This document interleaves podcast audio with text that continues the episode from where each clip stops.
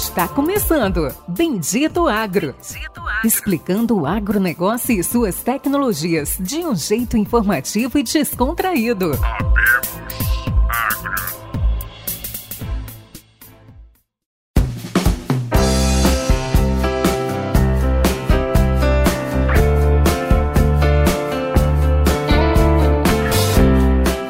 Está começando agora mais um episódio do Bendito Agro, o seu podcast de inovação e conhecimento do agro do Brasil e do mundo. Esse episódio, como não poderia faltar aquela velha fala que eu sempre digo em todos os episódios, é um episódio especial.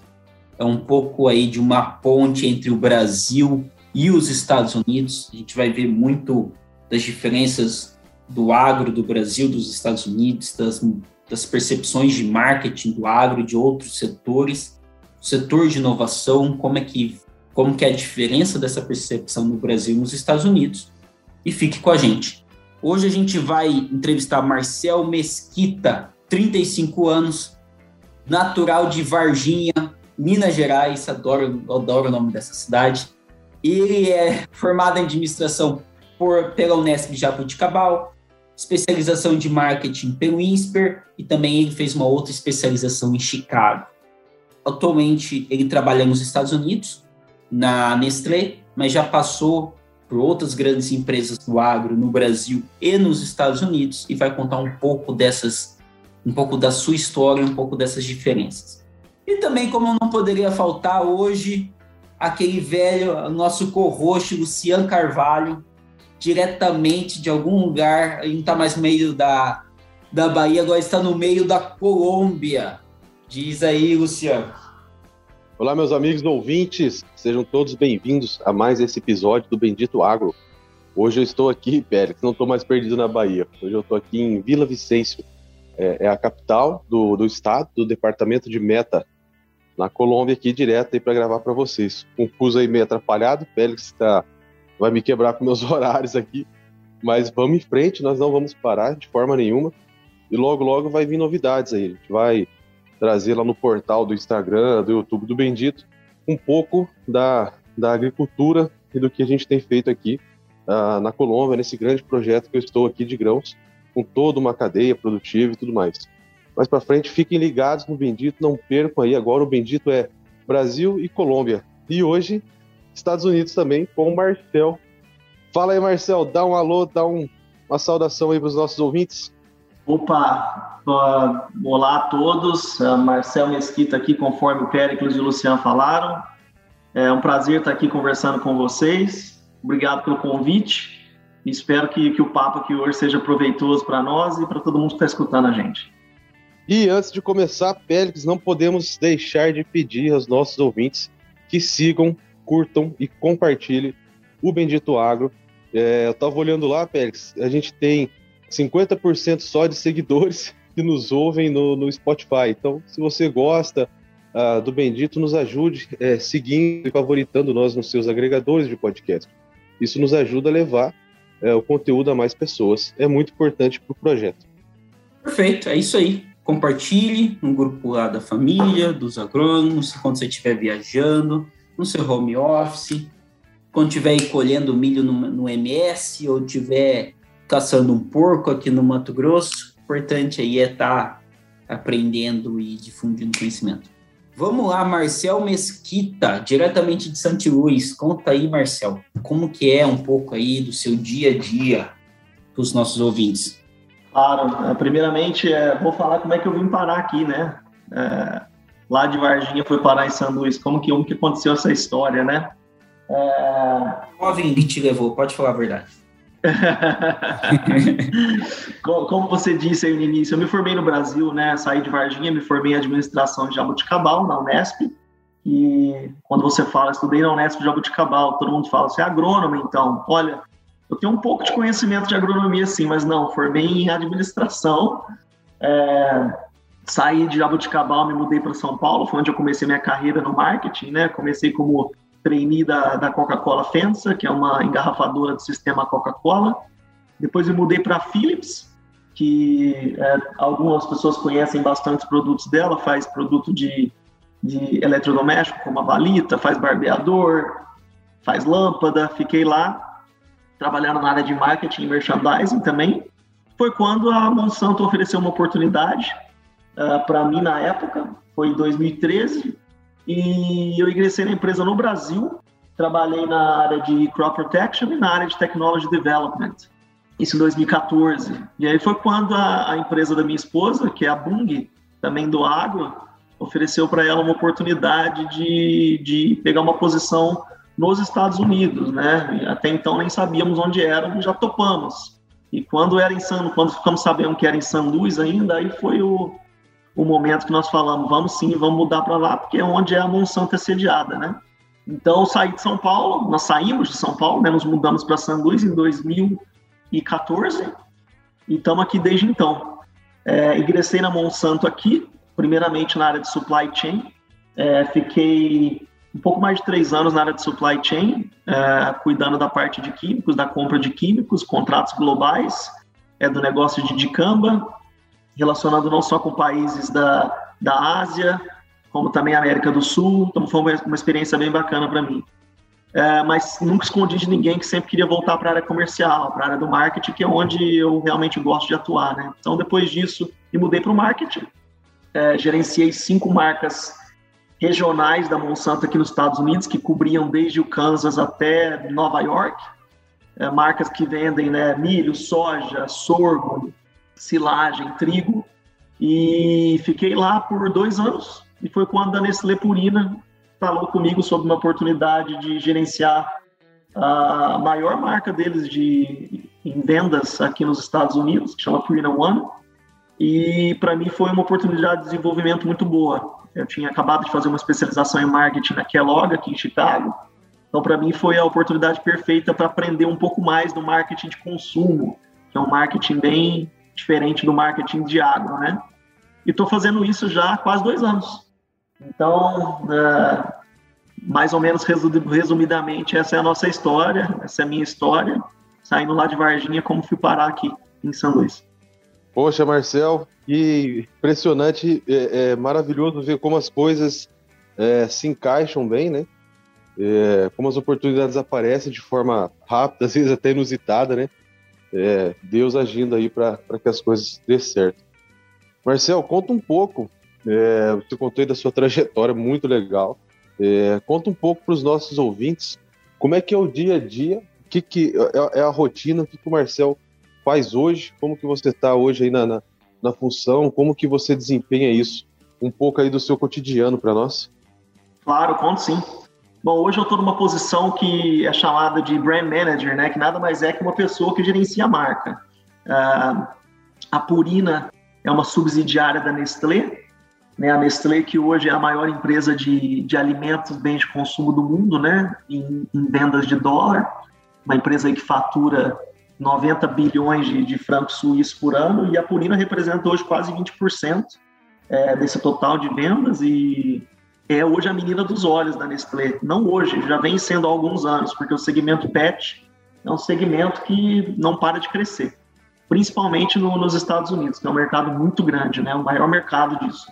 Então, o que, que um brand manager faz na Purina hoje? Né? O brand manager, ele, ele, ele de fato cuida da marca e de todo o seu espectro, né? desde o desenvolvimento de produto até a campanha de comunicação nacional e nos pontos de venda. Né? Então, é, o meu dia a dia não só se resume à, gestão de marca que muita gente conhece, que é, é os quatro pezinhos lá de marketing, né? mas como também conversas super profundas com o time de, de tecnologia, de desenvolvimento, que é uma coisa que se assemelha muito ao segmento agro. Né? Nos, meus, nos meus anos de Monsanto, quando você conversa com o time técnico, o que, que tem vendo, o que, que está vindo de tecnologia para os próximos 10 anos, isso é muito próximo do que eu faço na Purina. Né? Quais as tecnologias que nós queremos colocar nos nossos produtos para oferecer é, a inovação que o consumidor quer na ponta, né? Então, o meu dia a dia se resume muito a o que, que eu quero que a minha marca seja nos próximos anos e o que, que eu estou fazendo para chegar lá, em todos os parâmetros de marketing, né?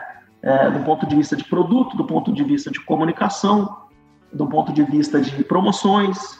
Então, assim, é uma marca hoje que, que é bilionária, a gente vende mais de um bilhão de dólares aqui nos Estados Unidos.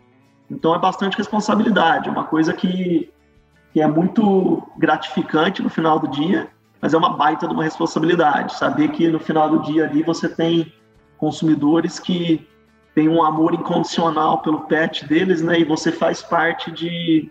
Você faz, faz parte dessa história e faz parte por entregar um, um produto que vai conseguir fazer aquele pet ter uma vida melhor. Então, isso é um pouco do que eu faço no dia a dia e deixo para vocês aí nas perguntas para que eu possa falar um pouco mais específico das coisas que vocês têm mais curiosidade. Mas, em linhas gerais, é uma, é uma, é uma posição aí de gestão de marca e focado aqui no mercado do, dos Estados Unidos dentro do, dentro do portfólio de marcas da Nestlé Purina.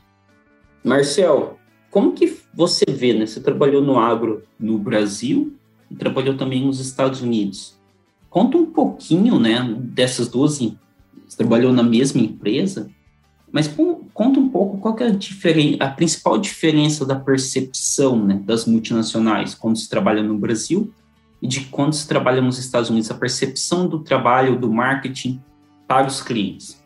Sim, essa é uma excelente pergunta. É, e a gente pode responder essa pergunta olhando, depende do foco que você tem para responder ela. Você pode pensar de um, um, ponto de vista de modo de trabalho, você pode pensar do ponto de vista de consumidor. Então, vou tentar abranger algumas áreas sem alongar muito. Aí eu deixo para vocês fazerem as perguntas depois. É, trabalho, trabalho em si, dia a dia na empresa, é uma coisa que, para mim, pessoalmente, foi bastante diferente né? No Brasil, no geral, a gente tem um, uma cultura de relacionamento que é muito forte, né? de colaboração que é muito forte. Então, é, o dia a dia, eu me recordo que, é, até uma curiosidade, nos primeiros dias meus aqui, é, meu aqui na Monsanto, eu, eu fiz uma, uma piada com a minha esposa quando cheguei em casa. Falei, nossa, mas parecia que estava todo mundo morto na empresa. E você chega aqui, é um silêncio. Você fala, gente, o povo não veio trabalhar hoje, hoje é feriado. Você saía da empresa lá no Brasil, onde eu trabalhei na Monsanto, ali em São Paulo, era uma loucura. Todo mundo ali tomando café, conversando, batendo papo, pessoas em reunião, pessoas andando. Aqui é um ambiente um pouco mais sério, é, de um ponto de vista de dia a dia, sabe?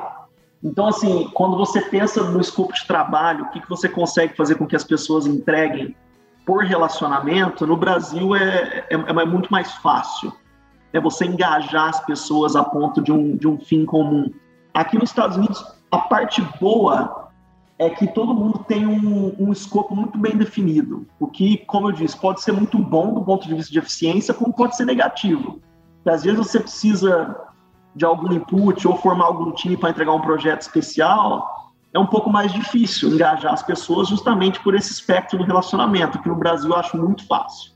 Né? Então, do ponto de vista de dia a dia, de empresa, para mim essa é a principal diferença. Aqui, processos muito bem definidos, responsabilidades muito bem definidas, mas a parte do relacionamento, do engajamento é, é, é um pouco diferente.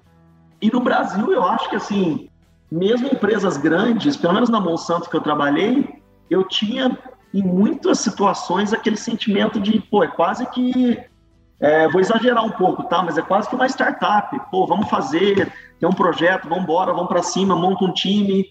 E mesmo com processos muito bem definidos, eu acho que, que era um pouco mais maleável desse ponto de vista, né?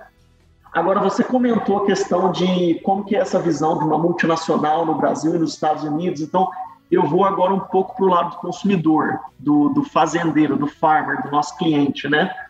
No Brasil, pelo menos quando eu trabalhava no Brasil, né, que foi 2003, 2014. Às vezes essa, essa visão mudou um pouco, mas eu acho que o farmer, o fazendeiro, ele tem uma, uma visão da empresa grande, da multinacional, que no geral é muito positiva, né? que é uma empresa que tem bastante recurso, é uma empresa que tem bastante tecnologia, tem marcas conhecidas. Ao passo que aqui, por mais que as empresas grandes ainda estão dominando o mercado, eu que gerenciei marcas regionais e vejo outras marcas regionais crescendo bastante, é, você vê o, público, os nossos clientes, os fazendeiros, terem um apreço muito grande por empresas que têm uma visão mais regional. Uma, umas empresas menores, empresas que, que têm ali o contato diário com eles. Significa que as empresas grandes não conseguem entregar isso? Não. Eu mesmo gerenciei uma marca regional e, e eu, eu sei que dá para fazer. Mas a visão deles de uma multinacional é uma visão que, que, pelo que eu percebi, ela pode ser positiva como pode ser negativa. Então aí é uma, é uma diferença que eu achei bem interessante. Segundo, que o cliente ele tem algumas diferenças do Brasil e daqui.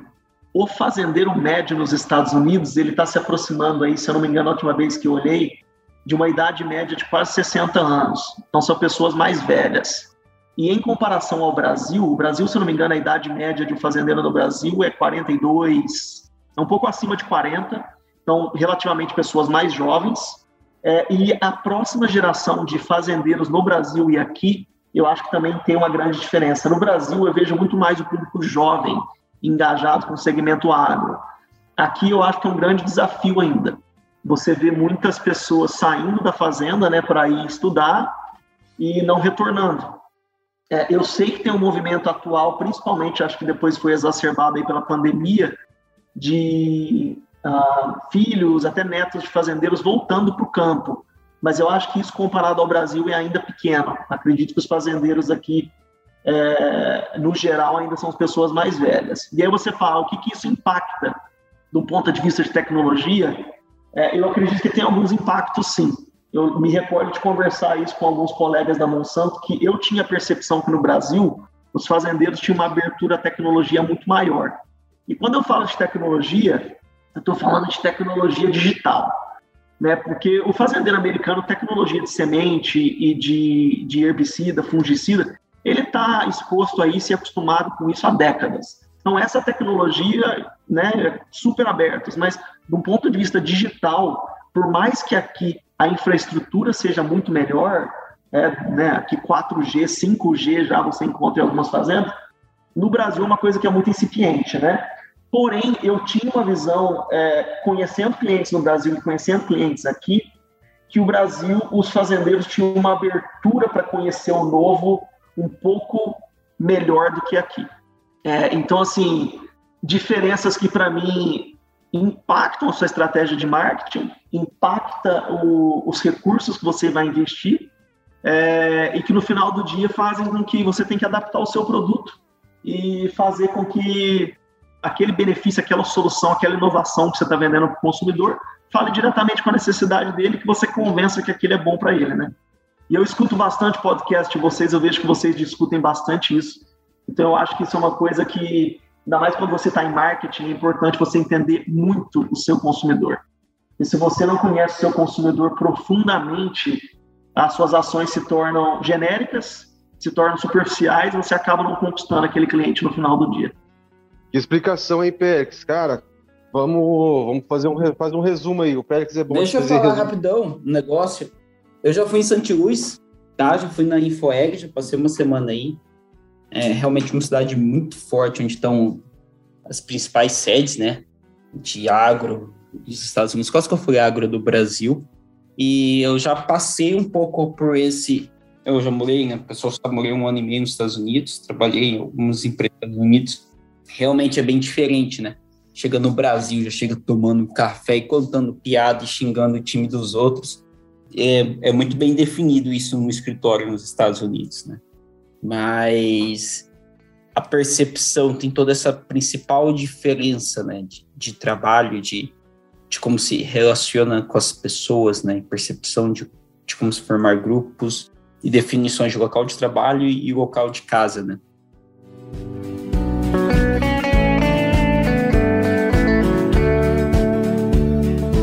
E até uma visão bem diferente, né, assim, do que eu acreditava, viu, Pérez? Da abertura à tecnologia, né? Acho que quem não conhece, eu não conheço a agricultura nos Estados Unidos, mas muitas pessoas pensam que é o contrário, né? Nossa, o americano está muito, muito à frente, o americano tem tudo de tecnologia. Que é você que teve lá, Pérez, você sentiu isso falando do farmer, é, falando do produtor, você teve essa visão também? Que aqui no Brasil o produtor é mais aberto a tecnologia, talvez por essa questão de idade que o Marcel comentou, Pérez? Eu acredito, por exemplo, né? É, eu trabalhei como assistente consultor, né? Fui um consultor, mas não podia ganhar igual porque era imigrante, brincadeiras à parte, né? É, no começo é bem mais difícil, acho que o Marcel sabe disso, no começo é até a gente conseguir se estabelecer, mas na consultoria, hoje os consultores brasileiros, eu posso responder isso sem, nenhum, sem, sem nenhuma dúvida, hoje um consultor brasileiro, ele tende a aprender muito mais, ele tende a buscar soluções muito mais.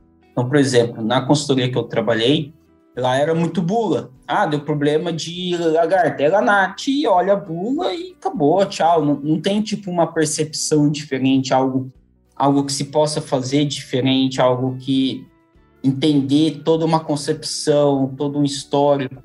Apesar que nos Estados Unidos se tem uma maior tecnologia, sim, mas era muito claro para mim que é, uma visão do sistêmico, né, de trabalhar de safra, safrinha, de vários tipos de praga, vários tipos de controle de pragas e doenças, fazer o MIP, diferenças, interações de fungicidas, de biológicos, de, de todos os outros fatores, a, aqui, né, eu acho que também envolvendo um pouco a parte do de ter muito mais problemas, porque tem muito mais sol e muito mais chuva no Brasil, acabava que eu achava os, os, consultores brasileiros um pouco mais fora da caixa do que os consultores e os produtores brasileiros, eles eram mais inovadores, não só pensando em imagens, em tecnologias como Field View, Granular, Syngenta, mas pensando no campo, né? em trabalhos realizados no campo. É, essa, pelo menos, foi a minha percepção. Não, ia falar exatamente, Pericles. É, é, eu, eu tenho a visão, e, e, de novo, essa é uma visão muito pessoal. Você pode, vocês podem conversar com pessoas aí que podem ter visão diferente da minha.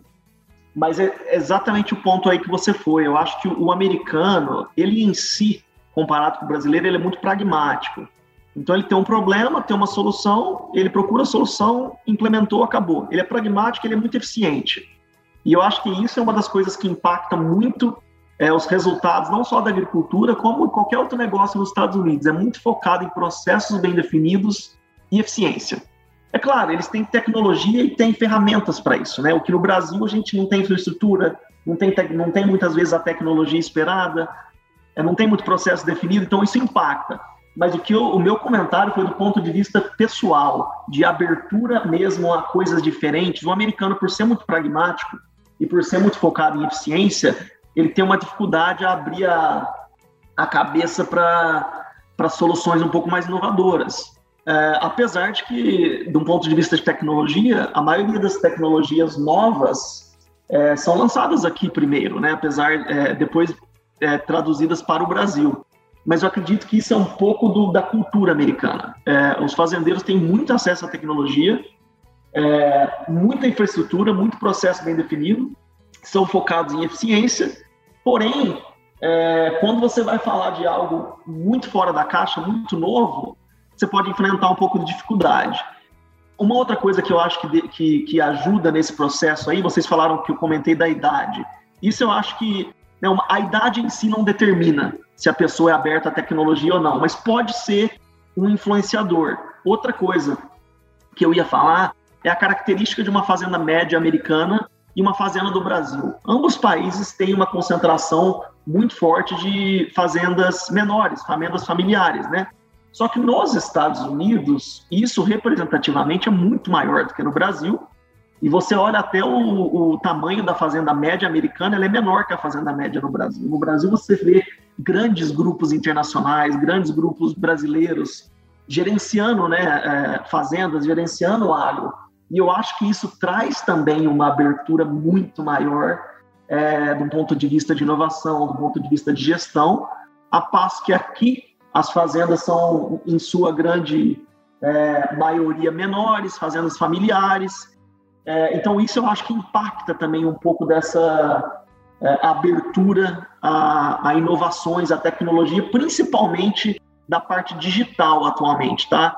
Porque, conforme eu disse antes, a tecnologia de semente, a tecnologia de, de crop protection, né, de, de, de químicos, está aqui presente há muito tempo. Então, a abertura para isso é, a gente fala, é given, né, já está aberto, isso não vai ter problema. Mas essa nova fronteira da agricultura, que é digital, é, eu acredito que o, o, fazendeiro médio brasileiro esteja mais aberto do que o americano hoje. Né? Essa é a minha visão pessoal. Que legal, que maravilha. Ficamos eu fico feliz em saber e, e ouvir isso. É... Você tá na Colômbia agora. Agora você tem que falar dos produtores colombianos. É. Mas, oh, Pérez, teve vários pontos que me chamaram a atenção, Marcel. Eu vou comentar aqui, eu queria que, que você explicasse um pouco melhor. É, em relação a essa visão da, da, multinacional, duas coisas que me chamaram a atenção. A questão da, da recepção é, de empresas menores regionais pelos americanos e a questão da, da sucessão é, do negócio, né, pela relação da idade média do produtor e a relação da sucessão familiar, que é um assunto muito tratado com, com, com muita atenção e, e, muito carinho aqui no, no, no, Brasil, pelo menos na região da Bahia, ali do oeste da Bahia, onde eu estava. É, a sua visão está é, é, perfeita. É, são os filhos e os netos aí se preparando né, para fazer essa, essa sucessão familiar. É, em relação à, multinacional, né, eu, eu, eu, concordo com o que você disse, o produtor dá, muito, dá muita credibilidade, muito respeito pela multinacional, pelo tamanho da companhia, né? É, só que a, a, multinacional ela tem uma assistência muito boa no Brasil, né? Você pega é, Bar, Bassi, Singenta, Corteva, é, pô, vou dar um exemplo aqui, o pessoal da Corteva passava duas vezes por semana na fazenda, roda campo, traz pesquisador, da Bayer também faz evento, traz professor de fora, está presente, está do lado a lado, seja produtor ou seja um grande grupo, como eu trabalhava lá na, na Xingu, uma multinacional japonesa, mas a presença de assistência é, de RTV, de consultor, de DM, desenvolvimento de mercado das multinacionais é muito forte no Brasil e acaba sendo mais forte até do que muitas é, regional. E realmente o produtor, né, na minha visão, né, opinião pessoal aqui, produtor às vezes não dá muito credibilidade para algumas empresas brasileiras, é, regionais, né, dá mais credibilidade para uma multinacional. Como que é essa assistência é, a campo de uma multinacional? Vocês já comentaram aí que é muito é, bula, é um pouco mais fechado. Se essa assistência ela é igual ou parecida no Brasil e nos Estados Unidos? Olha, é, eu vou começar respondendo falando um pouquinho de um, de um conceito de marketing que é bem conhecido, que é segmentação. E por que, que eu vou trazer isso? Porque eu acho que isso é extremamente importante é, para essa conversa que a gente está tendo. É, existem empresas aqui é, iguais ao Brasil, que são multinacionais, que né, têm recursos muito maiores do que empresas menores e praticamente as mesmas empresas que você comentou.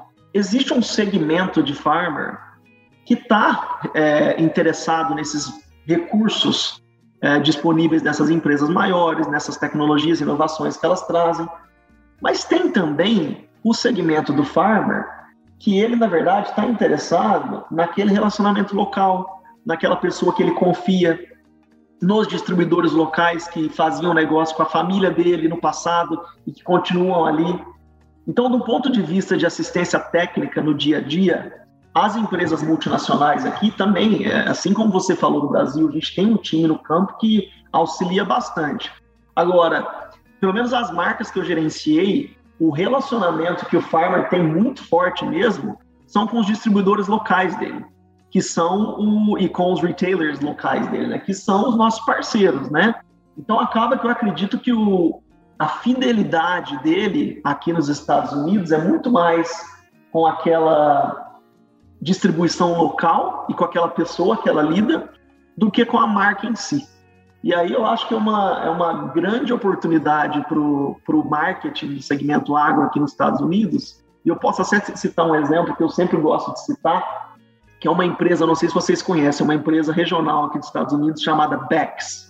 É, B-E-C-K-S. Depois vocês pesquisem aí. É uma empresa é, familiar, é uma empresa que não para de crescer ela desafia em share algumas outras marcas nossas aqui também, não as marcas nacionais, porque é muito grande, mas é uma empresa que o principal, principal palavra do marketing deles é a gente é, a gente não é aquela empresa grande, a gente é essa empresa pequena aqui que você pode confiar. A gente não tem que reportar para Wall Street, a gente não é, a gente não tem capital chinês, a gente é aqui da sua comunidade. Então assim, voltando ao meu ponto inicial, segmentação. A Bex provavelmente vai conseguir chegar num share que uma Decalb tem aqui? Muito dificilmente, não. Mas tem um segmento de farmer, e isso eu acho muito importante, que valoriza esse tipo de, de approach. Né? E aqui eu acredito que existem diversos segmentos e no final do dia as marcas têm que saber avaliar qual segmento é o correto para ela. Eu acredito que quando eu estava na, na Monsanto, na Bayer, a gente conseguia fazer isso de uma maneira muito boa. A gente tinha as marcas nacionais e as nossas marcas regionais, que era a marca que eu liderava. Apesar de que o fazendeiro sempre tinha aquela visão, né? Ah, mas essa marca regional aqui, por exemplo, uma de Illinois que chama Stone. Ah, é Stone, mas pertence a Bayer, né? Sim, pertence a Bayer. Mas o cara vai ter aquele assistente técnico, aquele vendedor, aquele distribuidor que ele lida há décadas e que a família dele lidava há décadas. Então, trazendo agora, puxando a sardinha um pouco para o marketing, né, que é a minha área, você tem que fazer com que a sua marca seja conhecida com aquela, é, com aquela mensagem, com aquela relevância que o consumidor está interessado. E existem bastante segmentos para você explorar. Basta você fazer um mapeamento ali do, do mercado e saber qual parte do segmento você vai conseguir, você quer atingir e como você se adapta a sua marca a isso, né? Então vai, vai também ao conceito de construção de marca. É, quando eu conversei com, eu estava comentando com o Pericles, eu tive uma, uma conversa muito bacana com o time da Brevante, da Corteva, há uns meses atrás, eu comentei disso com eles. O que, que a Brevante quer ser como marca? Qual que é o, uh, qual que é o consumidor que vocês querem atingir? E o que, que vocês vão fazer para sua marca para que ela converse com os consumidores da maneira correta, né? Então eu acho que isso é, um, é, é uma parte do marketing que eu sou bastante apaixonado, que é como você adapta a sua marca para entregar o que o cliente quer. No final do dia é isso. E aqui nos Estados Unidos, como no Brasil, o fazendeiro ele tem necessidades diferentes, regiões diferentes e para mim segmentação de marca é fundamental para que você consiga crescer share e, e, entregar no final do dia o que o teu consumidor quer. Se você não está fazendo isso de modo eficiente, você não está conseguindo gerenciar a sua marca da, da maneira correta, né? Fantástico.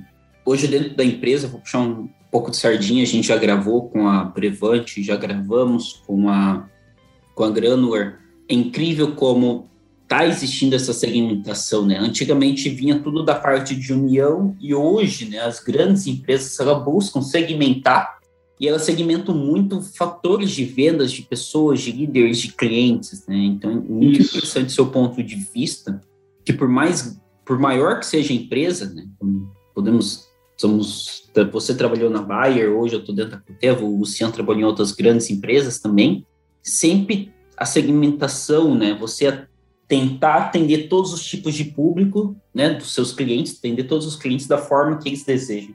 Sim, tem um, tem um caso de negócio aqui que não é, não é do agro, quer dizer, eu, eu tenho dificuldade de falar que não é do agro, porque para mim tudo é agro, né? Tive um, tive um professor na faculdade, o nome dele é Marcos Fava Neves, é, inclusive ele tem uns podcasts bem legais também, é, que ele falava tudo é agro, porque tudo vem da terra. Então, é, né, assim, o café que eu estou bebendo aqui é água, esse computador que a gente está falando tem água aqui, então tudo é água, né? Enfim, é, tem um case do segmento de cerveja aqui nos Estados Unidos que eu acho interessantíssimo, que há mais ou menos dois Super Bowls passado, a Bud Light, que hoje é a maior marca né, de volume de venda aqui nos Estados Unidos, meteu um comercial no meio do Super Bowl, que é o, o programa, o evento mais assistido no mundo e aqui, falando né, da, da, da remoção da lista de ingredientes é, do xarope de milho, do corn syrup, né? É, e falando isso de uma maneira super positiva, que eles estavam orgulhosos de ter feito isso e que isso foi um passo em direção na direção correta da marca e tudo mais. Se vocês imaginarem durante o jogo e no dia seguinte a reação do público agro com relação a isso, foi assim, foi inacreditável. Você teve assim, a Associação de Fazendeiros Americanos, a é, Associação dos Produtores de Milho, todo mundo fazendo nota de repúdio, enfim. Então, assim, naquele momento todo mundo falou, meu, ferrou para Anheuser-Busch, né? E eu falei, gente, mas por que, que os caras fariam uma besteira dessa, né? Eu comecei a pesquisar um pouco. O que, que será que eles estão fazendo? Aí, com a minha pesquisa rápida, eu vi. A maior parte do volume de venda de cerveja nos Estados Unidos é na costa leste, oeste e no sul que são regiões que o agro, né, a, a, comunidade é, de farmer é muito pequena se comparado ao meio oeste, né? Então eu pensei comigo, pô, isso é uma estratégia de segmentação. Eu não acho que eles estão dando tiro no pé. Porque esses consumidores que estão na costa leste, oeste, no sul, eles estão sim interessados em, em, ingredientes, numa cerveja mais saudável, vamos colocar assim, né? Então eu acho que tem um, um, algum ponto de segmentação nisso. Passou um, dois meses, eles começaram a investir numa marca que já existia deles, chamada Bush, é uma das primeiras cervejas da, da, da Anheuser-Busch aqui nos Estados Unidos, que é uma marca que é muito consumida aqui no meio oeste. Chama Bush, Bush Light.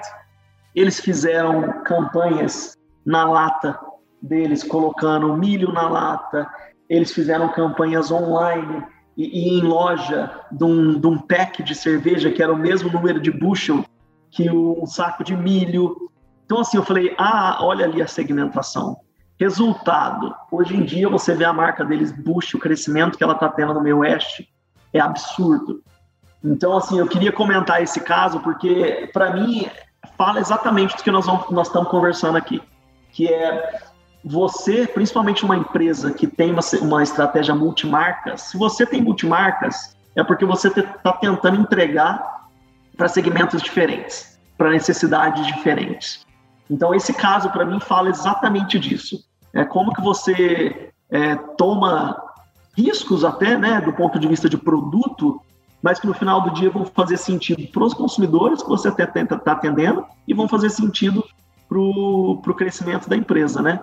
Tem uma frase em inglês de um, de, um, de um guruzão aqui de gestão e de marketing, do Peter Drucker, que eu gosto bastante, que ele fala assim, aim of marketing is to know and understand the customer so well that the product or service fits him and sells itself. Ou seja, você, se você faz um produto que ele é feito com base numa necessidade real de um cliente, num insight mesmo, é, ele vende por si próprio. Você nem precisa, na verdade, de um marketing muito bem feito. Então, para mim, esse caso, como outros também que eu posso comentar, eu acho que são oportunidades aí que o segmento agro tem muito a aprender.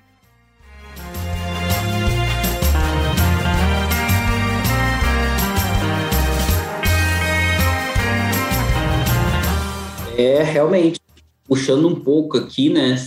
Interessante você citar todos esses casos, mas você vê que hoje o agro já está, né? Tem muito a aprender e o marketing, né? Principalmente dessas multis, né? Grandes, segue muito o marketing de bens e serviços. Qual que foi a principal, principal diferença, né? De quando você saiu de uma grande multinacional do agro e foi para uma grande multinacional de bens e serviços? Qual que é e eu queria, talvez, antes de você responder essa pergunta, Marcel, queria que você respondesse uma pergunta. Qual é a visão, né? Você trabalhou na Bayer no Brasil e nos Estados Unidos, estou correto? Uhum. Qual que é a principal diferença de visão que eles têm com os clientes americanos e que eles têm com os clientes brasileiros? Eu sei que você comparou os clientes, mas qual que é a visão da multi em diferentes pontos geográficos? Muda, não muda? Se é igual, você já pode responder a próxima pergunta. Eu acredito, se eu entendi a pergunta corretamente, eu acredito que seja muito semelhante, porque no final do dia o que a empresa está tentando fazer é servir ao fazendeiro com soluções que no final do dia vão gerar é, o que ele está esperando, seja maior produtividade, seja redução de custos, seja inovação, gestão da fazenda ou até mesmo é, um relacionamento mais próximo técnico. Então, de um ponto de vista de visão, eu acredito que isso é, é até uma, uh, uma, uma, lição assim para empresas globais, é que você precisa ter uma visão é, semelhante. Apesar de que, dependendo da região que você atua, você tem que se adaptar, porque senão você também não consegue ser maleável o suficiente para atender é, necessidades locais. Mas, de um ponto de vista de visão de cliente da empresa multinacional, para mim a visão é muito semelhante. É como que você é, é atender as necessidades desse cliente da melhor maneira possível e gerar inovações que sejam relevantes para esses clientes para que você consiga é, continuar crescendo a sua, a, o seu footprint, a sua marca na região. Marcel, eu queria, eu queria entender é, para onde que está indo é, as, as fazendas né, americanas, porque você comentou a idade média de um produtor é 60 anos, né? Isso. E aqui no Brasil, 40, um pouco acima de, de, de 40. Isso. E a gente vê que existe no Brasil um movimento muito forte, uma preocupação muito forte de, de por parte de uh, até grandes empresas, como eu, eu sei é, que o Rabobank ele tem um programa de, de incentivo e de educação e de treinamento para sucessão familiar uhum. é, no uhum. Brasil gigante. Né? Então, é, as empresas, as multinacionais estão preocupadas com quem que vai a, administrar a cadeira e vai tomar as decisões na, nas fazendas. Como que vai ser esse, assim, a, a, esse movimento nos Estados Unidos? Se boa parte, ou a maioria, ou, ou não sei quantos por cento, né, uh, dos filhos né, saem da fazenda para estudar e não voltam, né? Uh, vão começar a ser que, que você vê que, que vai acontecer? Vão ser empresas administradas por pessoas terceiras? O que, que vai suceder aí com as fazendas americanas? Olha, é uma excelente pergunta. Se eu soubesse a resposta disso, provavelmente eu estaria rico. Mas depende muito, né? Eu acho que vai, vai muito de região e vai de caso a caso. Porque vamos parar para pensar. Tudo bem que a, a idade média é maior, porém nós sabemos também que a expectativa de vida é maior. Então, ponto número um é esse. É, ponto número dois, por mais que, que comparado ao Brasil tem essa parcela aí de, de filhos de fazendeiros que não retornam, a última vez que eu olhei dado com relação a isso, falava que dos novos fazendeiros, é, um quarto era millennial, né? mas dos novos, o que já é um dado interessante. Então, acho que nós vamos ter que esperar para ver como que isso como que isso vai evoluir. Eu acho que talvez concentração de terras no futuro vai ser algo que vai acontecer, porque hoje, conforme eu disse, as fazendas daqui são muito familiares e, e relativamente melhor, menores se comparado com as do Brasil. Então pode ser que tenha concentração de terra, pode ser que tenham mais grupos investindo, igual nós temos grandes grupos no Brasil, é, e pode ser também que, que essa população mais jovem, é, conforme eu já vi alguns dados, a migração de grandes centros urbanos para regiões mais rurais já está aumentando. Se eu não me engano, foi a primeira mudança obrigatória migratória da urbana para o rural, foi a primeira vez em décadas que foi positiva. Claro, isso muito relacionado à pandemia, mas eu acho que isso também pode ter impactos significativos. Então nós vamos ter que esperar para ver, Luciano. Eu não sei como vai acontecer.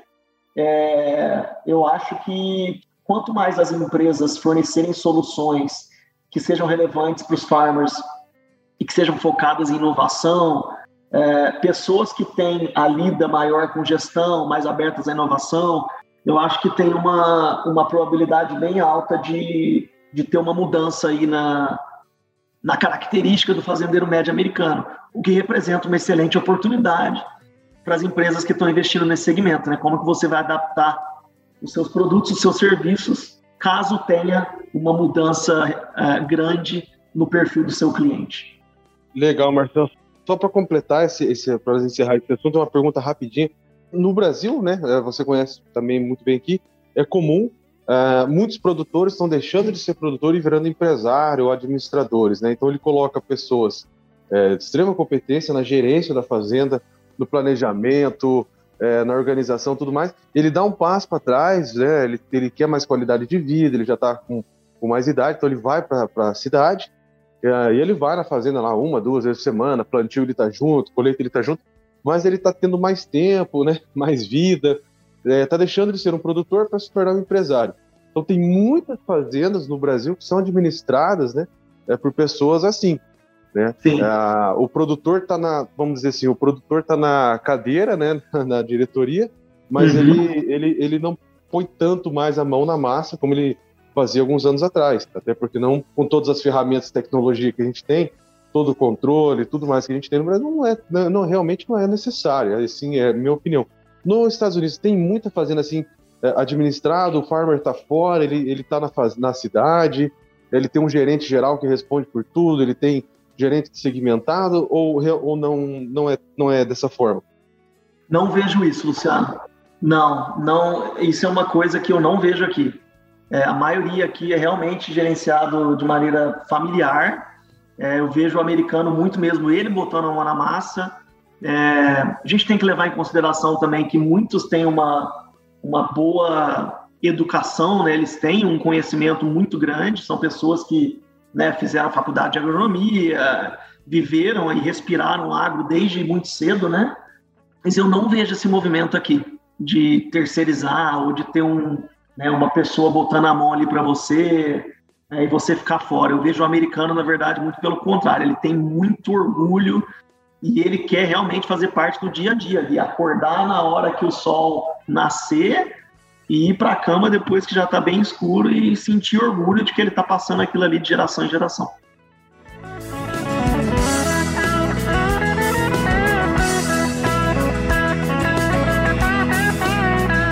Eu tenho uma percepção, né? A gente já está indo para o encerramento, mas minha percepção é também muito do valor, próprio salário. Então, hoje, se você pegar um engenheiro aí nos Estados Unidos, ele ganha 50, 150 mil dólares por ano.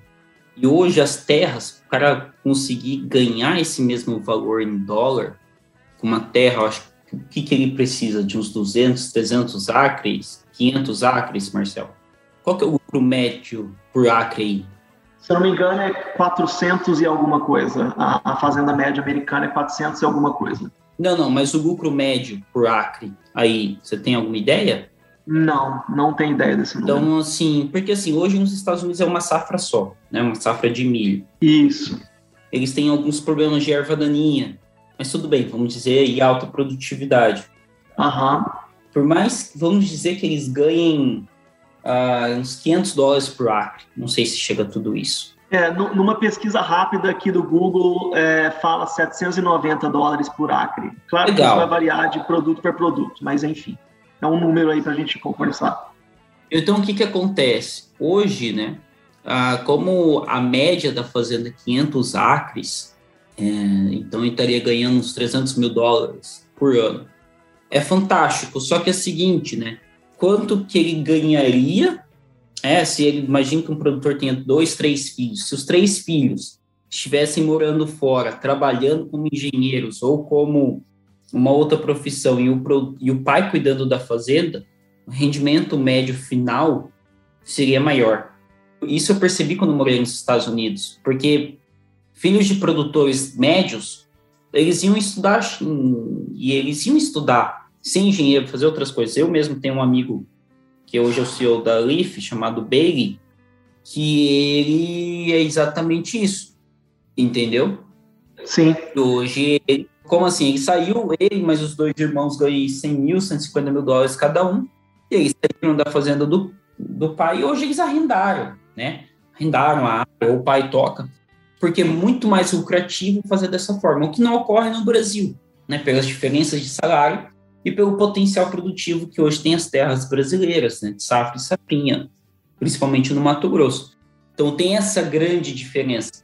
Né, essa, pelo menos, é a minha visão que eu vi ocorrer aí nos Estados Unidos. E agora, puxando lá para a última pergunta, é, já para o encerramento, fala um pouquinho da diferença do marketing do agro e um pouco do marketing de bens e serviços, né, da Bayer da Purina. Eu sou essa, essa é uma excelente pergunta e esse foi um dos motivos pelo qual eu, eu entrei em contato com vocês e eu queria falar disso aqui, porque eu acho que tem muita oportunidade no segmento agro e isso é muito positivo, é muito bom. É, a mudança minha, primeiro eu já trabalhei em consumo antes do agro, né? E, e voltei agora para consumo depois de passar alguns anos em agro, né? O segmento de consumo, quando você compara o dia a dia do marketing versus o segmento do agro, é, para mim a principal diferença é como que você passa o seu tempo e no que você investe. É, na Purina agora eu posso te falar que com absoluta certeza a maior parte do meu tempo eu passo analisando pesquisa de consumo, de consumidor e pesquisa de produto. A gente tem muito, muito recurso alocado em insight de consumidor em desenvolvimento de produto para gerar inovação que fazem sentido para o nosso cliente, né? Então, o meu tempo é muito dedicado a isso. No período que eu trabalhei em marketing, no agro, tinha uma coisa que eu sinto muita falta e que eu vou falar já desde pronto, que é o tanto que o marketing conversa com vendas, né? O dia inteiro ali o telefone está tocando, você está falando com o cliente. Isso é uma coisa que eu acho extremamente positiva. Porém, eu acredito que se gastava muito tempo pensando em programa. Você está ali 80% do seu tempo a falar de programa. Qual, programa, quanto que você vai dar de desconto, se compra não sei quanto saco, é, como que vai ser o teu é, financiamento, como que vai ser o produto de, de, de cross-sell, né? Compra milho, compra soja, qual que vai ser o desconto, que eu acho que são relevantes, né? É importante ter isso na sua estratégia de marketing. Mas isso é um P de marketing, né? É, que é promoção. Todo o resto, e para mim é, é a grande oportunidade do segmento agro, é, e eu acho que deveria se gastar mais tempo investindo e conhecendo, é o que de fato é, você está tentando entender do seu consumidor e como que você adapta a sua marca a isso.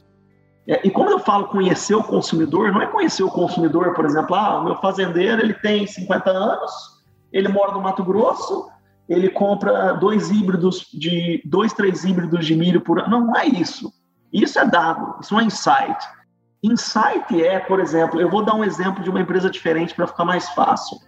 Uma campanha do Burger King que ganhou prêmio no mundo todo, que foi é, uma campanha de Whopper que eles fizeram no México, se eu não me engano, que é Whopper The Tour, que eles analisaram a cidade do México, uma cidade uma das que mais tem trânsito no mundo e as pessoas sempre estavam ali no trânsito pensando, com fome, né, voltando para casa. Só que sempre tinha o McDonald's e não tinha é, Burger King, né? Eles têm uma distribuição bem menor do que o McDonald's. Então eles fizeram esse aplicativo, né, que se você colocasse ali o Burger King ao invés do, do McDonald's, ou até, se eu não me engano, se você colocasse o McDonald's, eles faziam um detour para te levar para o Burger King.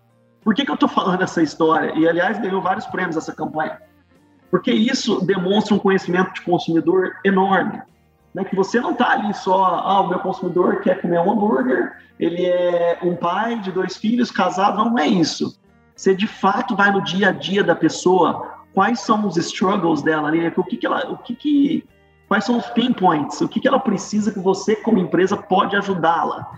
Isso é uma coisa que bem de consumo faz muito bem. Entendimento de insight de consumidor, que eu acho que o segmento agro tem uma oportunidade enorme.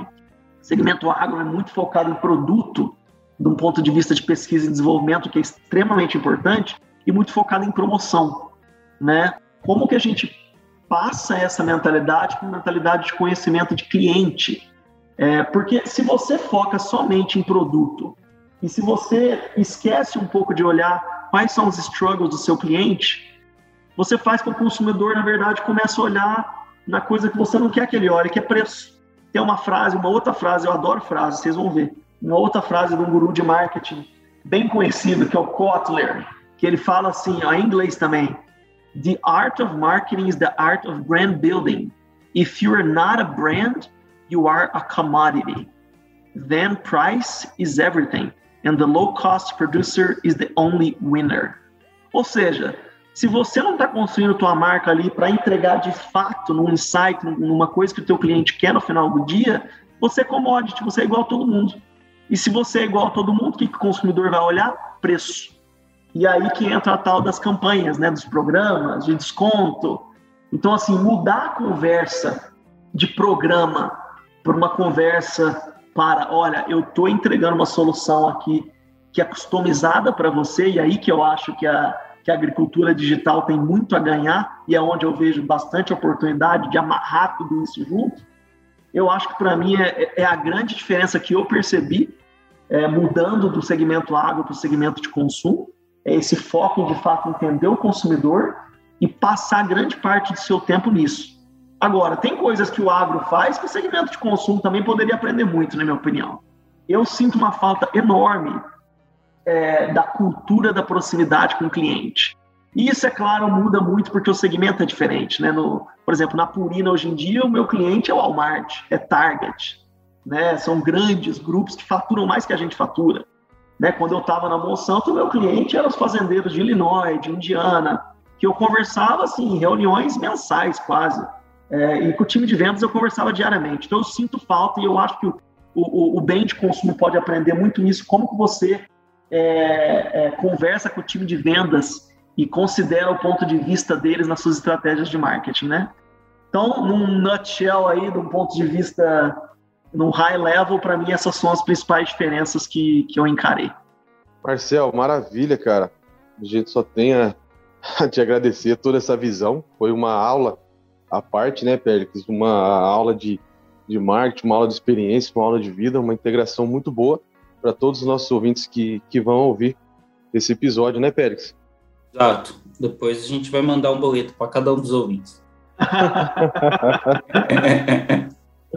Marcel, para a gente finalizar, cara, é, para a gente cumprir o, o tempo aí que fica legal dos, dos, nossos ouvintes, a gente segue muito o que eles, o que eles pedem. É, cara, deixa, deixa sua mensagem final, deixa um recado aí para quem está no agro, está na administração, enfim, qualquer que seja uh, fazendo marketing, uh, qualquer que seja a formação, que tem interesse e queira vir para esse mundo e queira uh, trabalhar com marketing, deixa um recado aí para essa galera que nos ouve.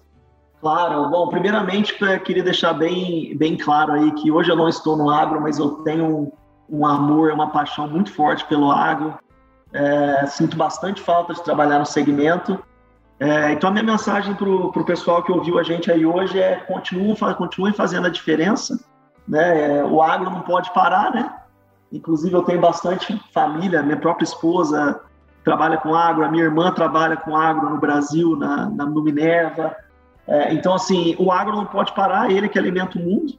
E vendo um pouco das coisas que eu vi em outras indústrias, é, continuem pensando diferente, continuem trazendo inovação, não só em produto, mas inovação em como entregar o que o cliente quer no final do dia. É, e fazer parceria para que isso aconteça da melhor maneira possível, né? É, puxem por, por coisas diferentes, puxem por coisas que vão fazer a diferença é, para o seu cliente. No final disso é o que importa. E muitas vezes fazer essas mudanças não são fáceis. Né? Você tem que, que fazer parcerias internas, você tem que, que de fato quebrar algumas barreiras aí. Mas quando você quebra a barreira, é quando as coisas acontecem de verdade. Né? Então acredito muito nisso. E procurem sempre se especializar. E não só no dia a dia, que para mim é uma escola, a lida dia a dia com o cliente, mas cursos no Brasil, fora do Brasil. Visite, por exemplo, a Farm Progress Show no Brasil, visite o, o, as grandes feiras agrícolas nos Estados Unidos, conversem com as pessoas, procurem escolas que são renomadas, é, porque no final do dia o mundo muda muito rápido e a gente tem que se adaptar e fazer com que essas mudanças sejam melhores para nós como profissionais e para as empresas que a gente atua, né? Então essa é a minha mensagem final aí e quem tiver interesse em conversar mais, conversar comigo, é, me adiciona lá no LinkedIn, adoro conversar sobre esse tipo de coisa. Sou bastante apaixonado por marketing, bastante apaixonado pelo segmento e foi um prazer conversar com vocês aqui hoje. Prazer foi todo nós, Marcel. Obrigado. E depois a gente vai marcar uma reunião aí, né, Pérez? usar o Marcel aí para a gente definir as Vamos estratégias sim. de marketing para o Bendito, cara. Exatamente. Pô, tô super aberto. é isso aí. Muito obrigado, Marcel. Obrigado a todos os nossos ouvintes que ficaram até agora com a gente. Compartilhe, curta, nos ajude a crescer e levar o Bendito Agro para todo o Brasil e para o mundo. É isso aí, até o próximo episódio. Não esqueça que estamos na rede Agrocast. Mandar um abraço especial para os nossos parceiros, Bahia Agrícola, do nosso amigo Yuri, o Maicon da Agricultura de Alta Precisão, a Silviane lá do Dicionário Agro. É, queria mandar um abraço hoje, Pérez, especial aí, para um ouvinte, amigo meu, Vitor Mendonça, lá de Luiz Eduardo Magalhães, mais conhecido como Mano Bar. Mandar um grande abraço para o Ailton, lá do, da Uber Solos, Laboratório de Uberlândia, que é um grande fã, sempre está ouvindo a gente também. Agradecer a todos vocês, nossos ouvintes, e até o próximo episódio.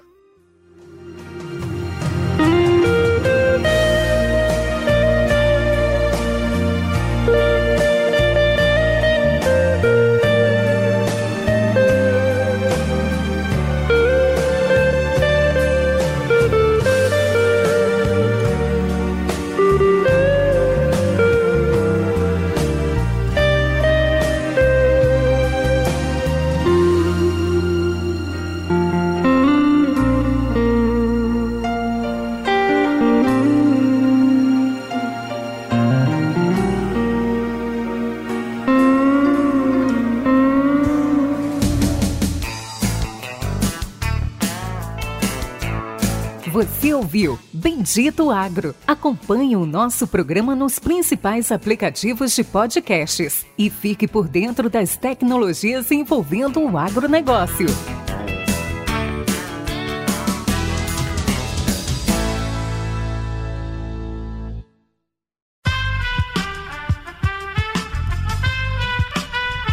Esse podcast foi editado por Aerolitos Edição Inteligente.